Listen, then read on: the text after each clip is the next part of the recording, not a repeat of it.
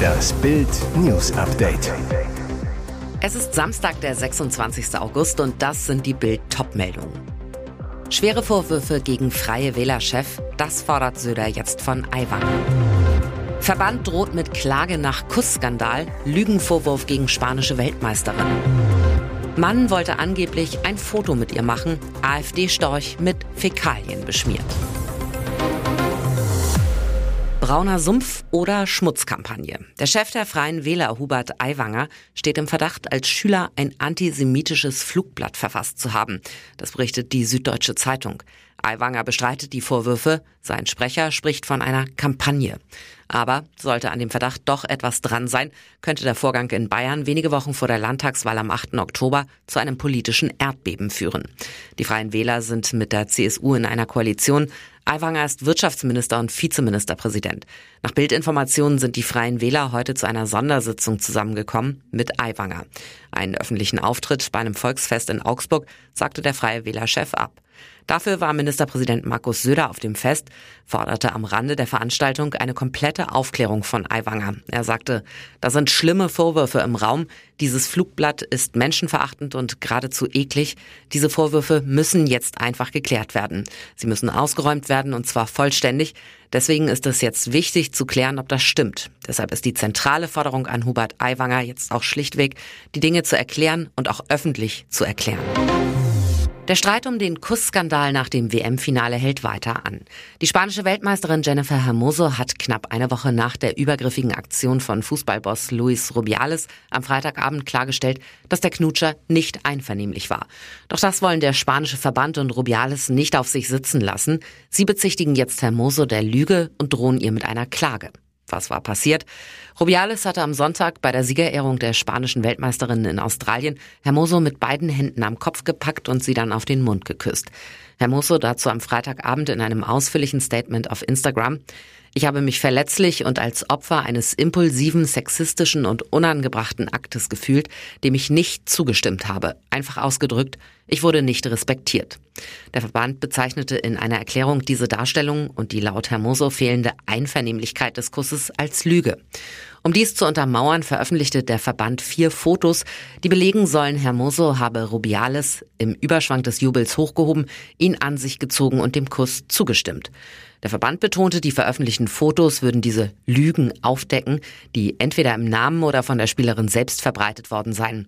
Rubiales und der Verband würden dagegen gerichtlich vorgehen. 14 Festnahmen in Hamburg. Gangs gehen mit Messern aufeinander los.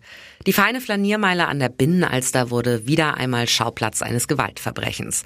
Am frühen Samstagmorgen kam es am Jungfernstieg zum Streit zwischen mehreren jungen Männern. Nach Bildinformationen soll es sich um rund 20 Syrer, Afghanen und Iraner handeln, die gegen 4.30 Uhr unter anderem mit Messern aufeinander losgingen. Polizisten rasten los, stellten die jugendlichen Kontrahenten. 14 Verdächtige wurden festgenommen. Ein junger Mann wurde mit mehreren Stichen verletzt. Tatwaffe könnte ein Messer oder auch eine abgebrochene Flasche sein, so die Polizei. Der Mann kam ins Krankenhaus, er schwebt in Lebensgefahr. Nach ersten Ermittlungen waren wohl zwei größere Gruppen in Streit geraten. Ob sich der Konflikt spontan nachts entwickelte oder es zu einem gezielten Treffen kam, untersucht jetzt die Mordkommission.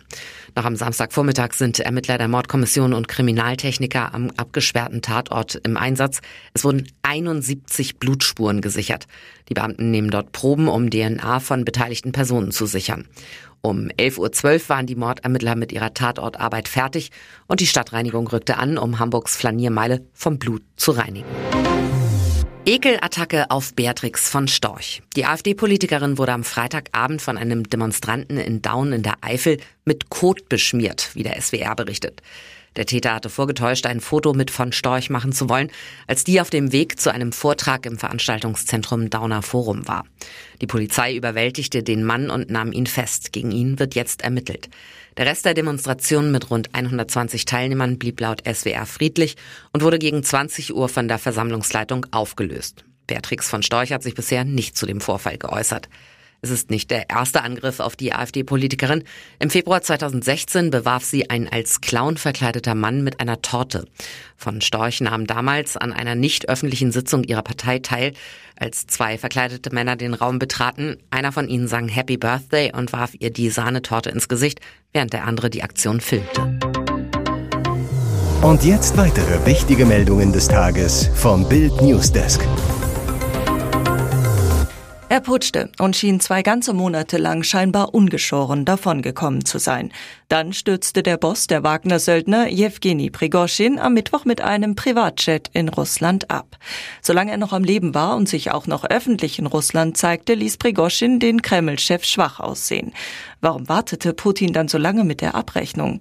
In Bild erklärt eine Expertin, wieso Putin den Wagner-Chef noch zwei Monate lang am Leben ließ. Es war kein Zufall, dass ausgerechnet einen Tag nachdem General Sergei Surovikin gefeuert wurde, Prigoschin und seine Leute starben, sagt Olga Romanova, Gründerin der Nichtregierungsorganisation Russland hinter Gittern zu Bild.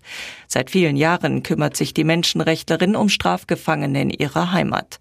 Der Kreml führte Ermittlungen gegen Sorowikin und andere Generale durch, die möglicherweise am Putsch beteiligt waren.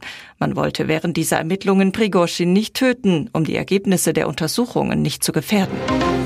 Trumps historisches Knastfoto ist dem amtierenden US-Präsidenten nur einen knappen Kommentar wert.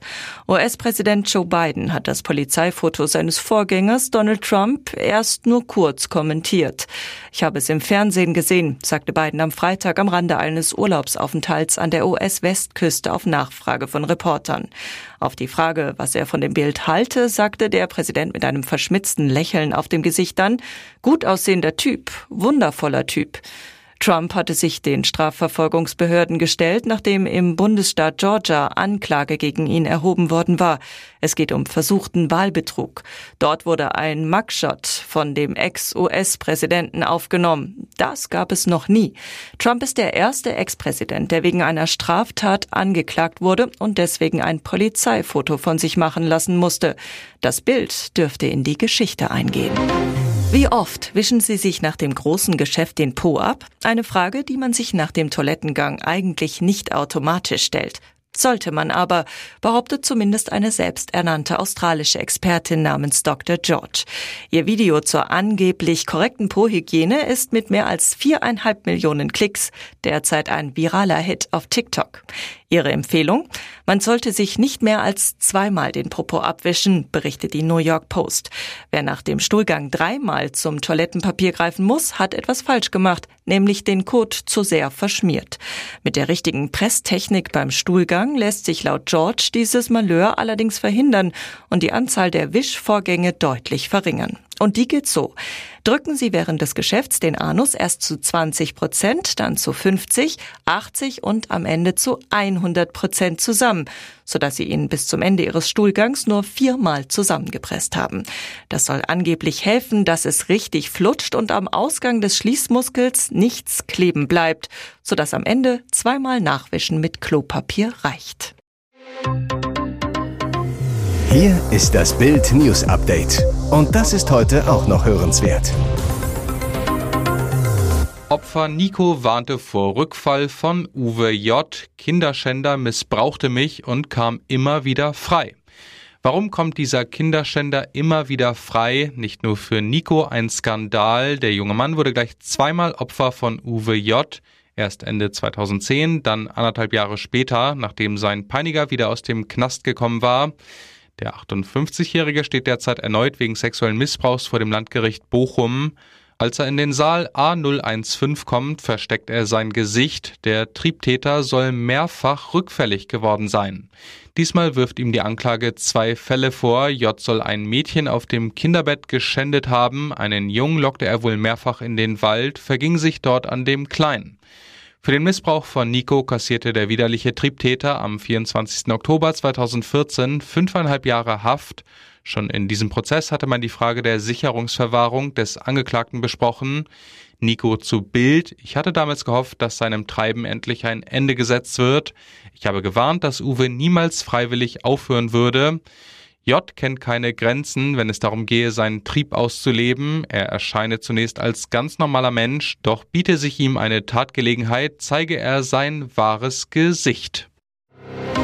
Ur-Ur-Ur-Urenkel von Kaiserin Sissi heiratet bayerische Gräfin. Ein modernes Adelsmärchen, es verspricht eine absolute Märchenhochzeit auf einem wunderschönen Schloss zu werden, fast so wie aus den Sissi-Filmen.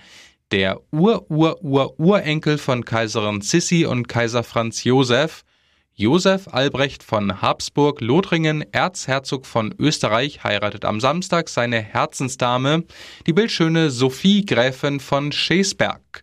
Wo auf Schloss Sünching in der Oberpfalz. Das Brautpaar gilt als modern, international und doch zurückhaltend. Kennengelernt haben sich die Adligen bei einem Geburtstag 2019 in Portugal. Die Verlobung fand ganz sportlich modern Ende 2021 in Chicago statt. Während eines Pittsburgh Steelers Spiels, das Lieblingsteam des Bräutigams, der selbst lange Zeit American Football gespielt hat. Die Familie des jungen Erzherzog, die Habsburger, gehörte mal zum wichtigsten europäischen Hochadel.